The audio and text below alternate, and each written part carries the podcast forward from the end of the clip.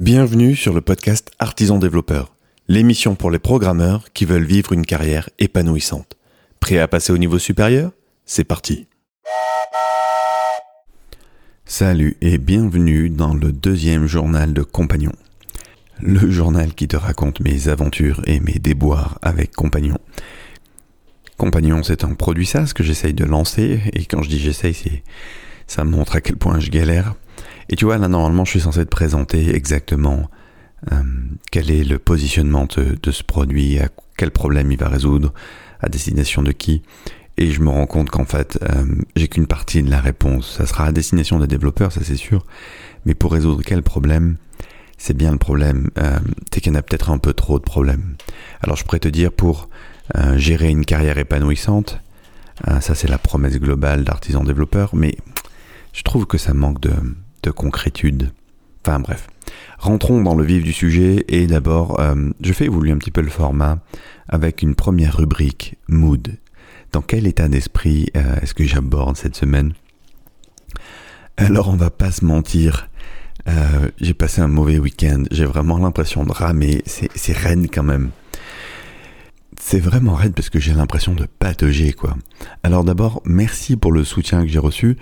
Euh, vraiment, merci beaucoup pour les encouragements, pour les idées, pour le soutien, parce que c'est quand même galère. Euh, et puis c'est une, certaine prise de risque, tu vois, de t'exposer tout ça, de, de te montrer à quel point je rame et, je suis en train de prendre conscience d'un truc, à quel point je risque de me planter aussi méchamment. Euh, et en fait, je me suis déjà en partie planté et j'espère que je vais arriver à redresser la barre. Mais quelque part en même temps, cet épisode, il me fait du bien parce qu'il me met une espèce de pression sociale. Je me suis engagé à faire six épisodes. Voilà, j'en ai un, j'en ai déjà fait un, ça c'est le deuxième. Euh, et donc ça m'aide à avancer. Parce que là, franchement, la seule chose que j'ai envie de faire cette semaine, c'est de me cacher au fond d'un tout petit trou. Parce que j'ai fait une grave erreur ce week-end, tout le week-end. J'ai fait la grave erreur de me comparer. Et de me comparer à des gens qui ont percé, à des gens qui réussissent. Et forcément, face à des gens qui réussissent, tu peux paraître comme mauvais, quoi. Et je me sens tellement nul aujourd'hui. Tu vois, ça me, ça me fait du bien de le dire, je me sens nul. Pourtant, on en a fait des choses avec Artisan Développeur. Et dès le début, je savais que ça allait être long. Tu vois, je m'étais donné 5 ans pour percer. Alors, percer, ça veut dire quoi? J'en sais rien, en fait. Est-ce que tu comptes en, en termes de chiffre d'affaires Est-ce que tu comptes en termes de, de sous dans ta poche? Est-ce que tu comptes en termes d'audience? Est-ce que tu comptes en milliers de followers?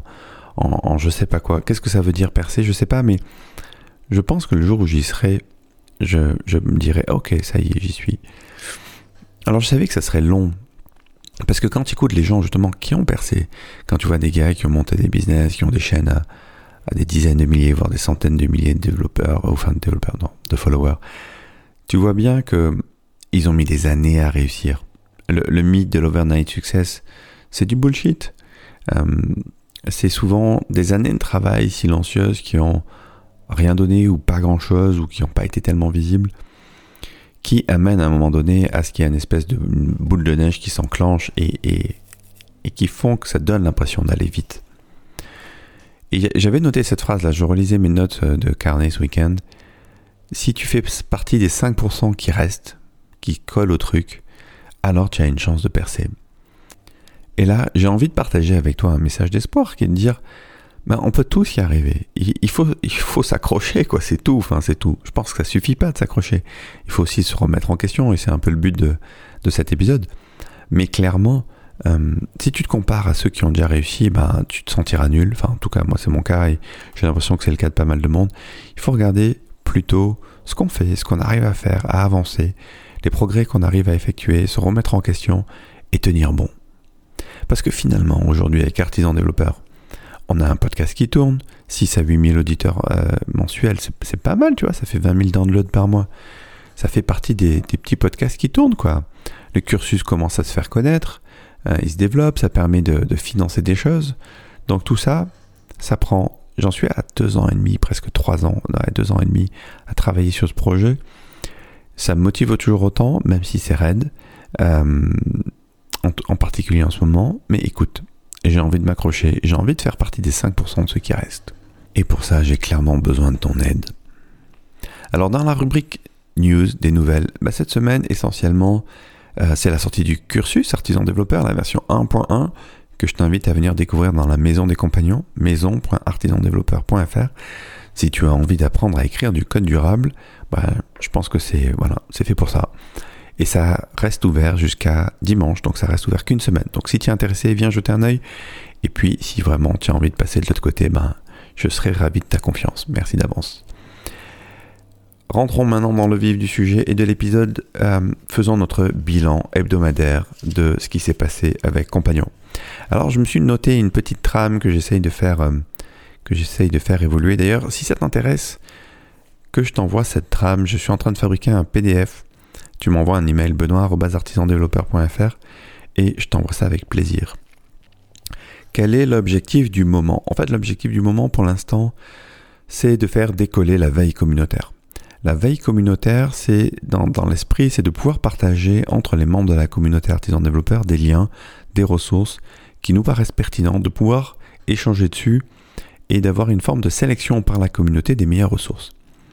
Alors, les hypothèses que je fais en fait, euh, tu vois, j'ai beaucoup réfléchi à ça toute cette semaine, quels, sont les problèmes que j'essaye de résoudre avec, euh, avec Compagnon. L'hypothèse que je fais là, enfin qu'on fait là, c'est que les gens seront contents de partager des ressources qu'ils trouvent pertinentes avec la communauté. Mais en fait, pour tout dire, euh, aussitôt mis en ligne, on a eu une espèce de gros doute sur la pertinence de ça. Je pense que les gens sont contents de consulter des ressources qui ont été euh, euh, validées quelque part par la communauté, mais est-ce qu'ils vont avoir envie, eux, de le faire? Ça, c'est une vraie bonne question. Et, je pense que ça va être un, des sujets que je vais avoir à cœur de tester et d'éprouver euh, dans les semaines qui arrivent, en tout cas dès cette semaine. Les résultats pour l'instant obtenus, euh, donc ça a été posté mercredi. On a eu un commentaire et pour l'instant, en dehors de, de, l'équipe d'Agilidé et d'artisans développeurs, euh, bah, zéro soumission.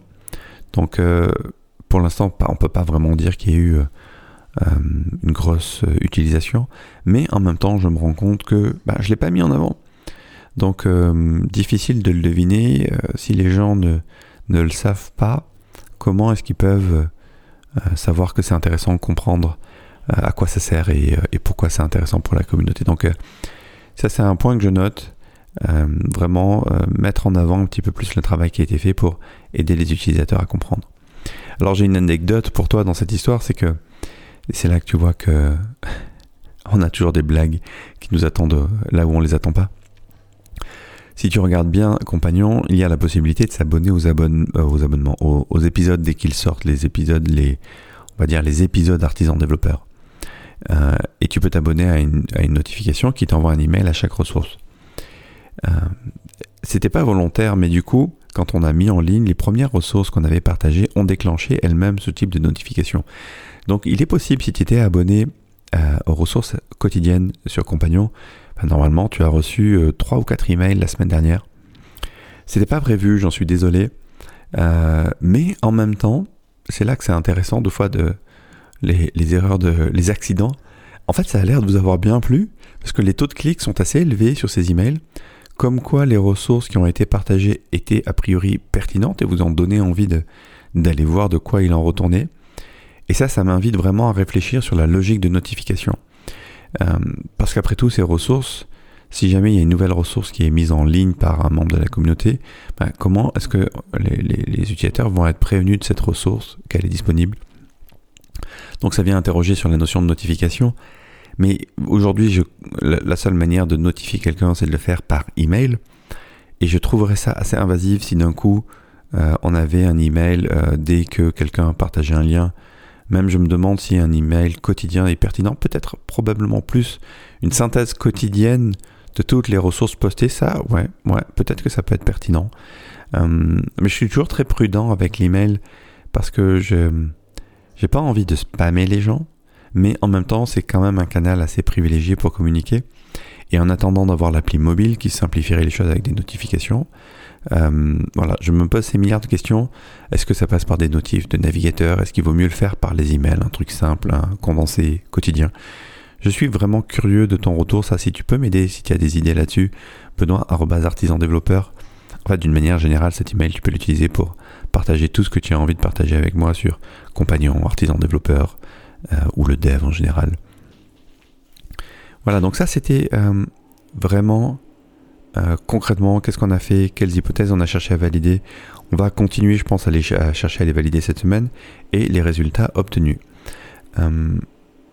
au-delà, au-delà de ça, il y a eu un autre, il y a eu un autre truc assez intéressant. La semaine dernière a été vraiment une semaine de déclic. Ça a commencé avec Jérémy de JavaScript de zéro, de la chaîne JavaScript de zéro, qui m'a envoyé un email avec plein de conseils, et notamment un écrit en lettres capitales, que j'en déduis comme étant euh, une forme de, de, de, houspillement. Je sais pas si ce mot existe.